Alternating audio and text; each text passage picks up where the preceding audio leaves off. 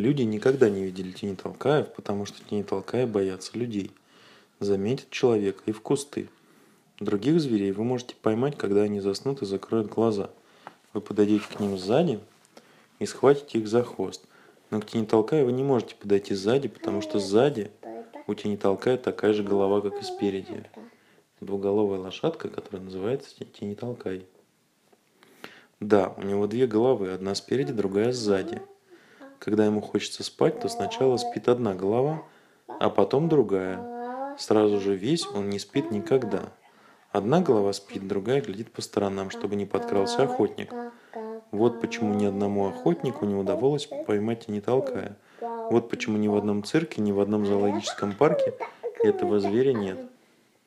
А это глаза? А это глаза? Да, видишь, у одной головы открыты глаза, а у другой головы А закрыто?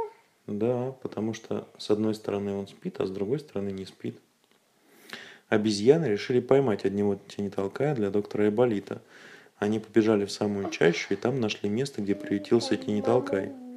Он увидел их и бросился бежать. Но они окружили его, схватили за рога и сказали, «Милый тени толкай, не желаешь ли ты поехать вместе с доктором Эболитом далеко-далеко и жить в его доме со всеми зверями? Там тебе будет хорошо и сытно и весело». Это не лошадка, это тени толкай. Пилата. Пилата.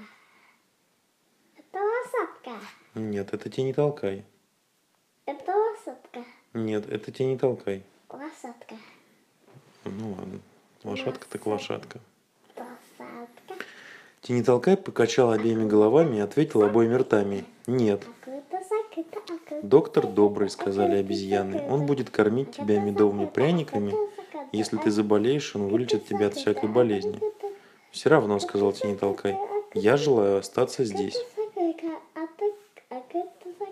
Платош, можно я дальше буду читать? Три дня уговаривали его обезьяны, и наконец Тени толкай сказал. Покажите мне этого хваленого доктора. Я хочу посмотреть на него. Обезьяны повели Тени толкая к тому домику. Что ты хочешь посмотреть? Ты, ты же не Тени толкай, правильно? Я такая, я такая, я такая аниме. Обезьяны повели Тени толкая к тому домику, где жил Айболит, и постучались в дверь. «Войдите», — сказала Кика. Чичи с гордостью ввела в комнату двуголового зверя. «Что это такое?» – спросил удивленный доктор. Никогда он не видал такого чуда. «Это Тени Толкай», – сказал Чичи. «Он хочет познакомиться с тобой. Тени Толкай – самый редкостный зверь наших африканских лесов. Возьми с собой на корабль, и пусть он живет в твоем доме. А захочет ли он поехать ко мне?» «К тебе я охотно поеду», – неожиданно заявил Тени Толкай. «Я сразу увидел, что ты добрый. У тебя такие добрые глаза, звери так тебя любят. Но я знаю, что ты любишь друзей, твоих зверей. Но обещай мне, что если у тебя будет скучно мне, ты отпустишь меня домой. Конечно, отпущу, сказал доктор, но тебе будет так хорошо у меня, что вряд ли ты захочешь уехать. Верно, верно, это правда, сказала Чичи. Он такой веселый, такой смелый, наш доктор. В его доме нам живется так привольно. А по соседству в двух шагах от него живут Таня и Ваня. Они, вот увидишь, крепко полюбят тебя и станут самыми близкими твоими друзьями. Если так, я согласен, я еду. Весело сказал Тени Толкай и долго кивал Айболиту то одной, то другой головой.